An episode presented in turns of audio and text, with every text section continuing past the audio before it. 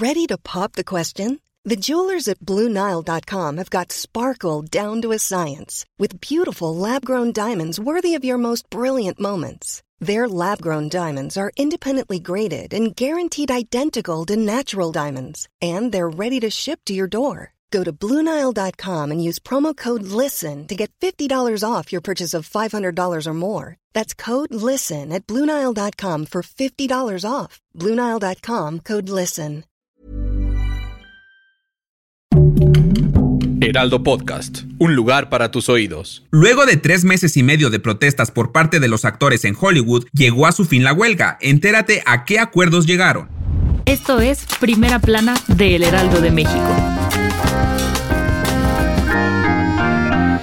Bien dicen que todo lo bueno cuesta y tarda en llegar. Así fue el caso de los actores en Hollywood que después de 118 largos días de protestas, por fin lograron llegar al fin de la huelga de actores. Mediante un comunicado dieron a conocer que la huelga finalizó oficialmente a las 0 horas del día de hoy, jueves 9 de noviembre. Después de 15 días de negociaciones con pausas para reflexionar, se logró un acuerdo tentativo firmado de manera unánime en el que se establece que se mejorará tanto el salario mínimo de los trabajadores, así como las aportaciones a sus fondos de pensión Además, se aumentarán los pagos luego de la emisión en tele y plataformas, y habrá nuevas normas con respecto a la inteligencia artificial. Los 160 mil actores del gremio tendrán que votar el viernes su aprobación, y ahí se conocerán los detalles del pacto, pero el 99% de los escritores dio el visto bueno a la propuesta. Lo más relevante rumbo a las elecciones de 2024.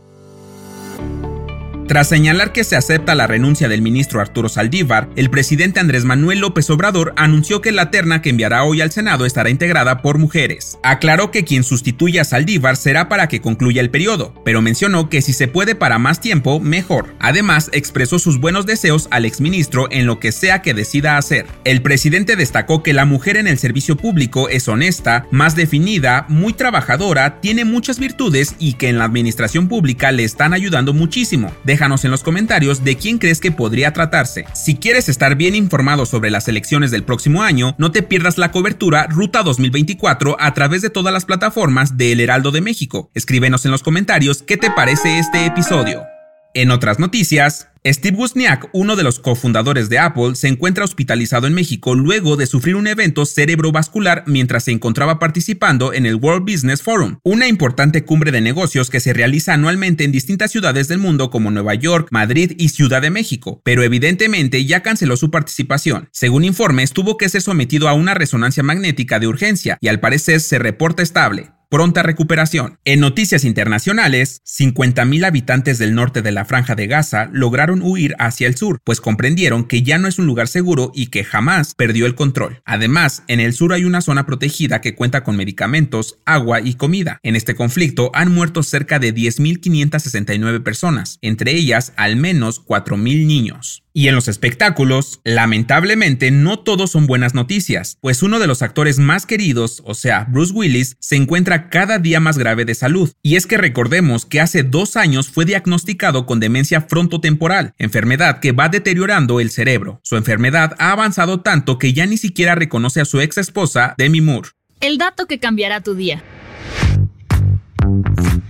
Si vives en la Ciudad de México, seguro ya estás bien traumado con los temblores, como todos. Pero ¿sabías que Machu Picchu está construido a prueba de terremotos? Al parecer los incas utilizaban una brillante técnica de ingeniería llamada sillería, que consiste en cortar rocas para que encajen de manera perfecta entre sí. De esa forma, las piedras se podrían mover durante el terremoto, para luego asentarse de nuevo en su posición correcta. Lástima que a alguien se le ocurrió construir una ciudad encima de un lago. Yo soy Arturo Alarcón y nos escuchamos en la próxima.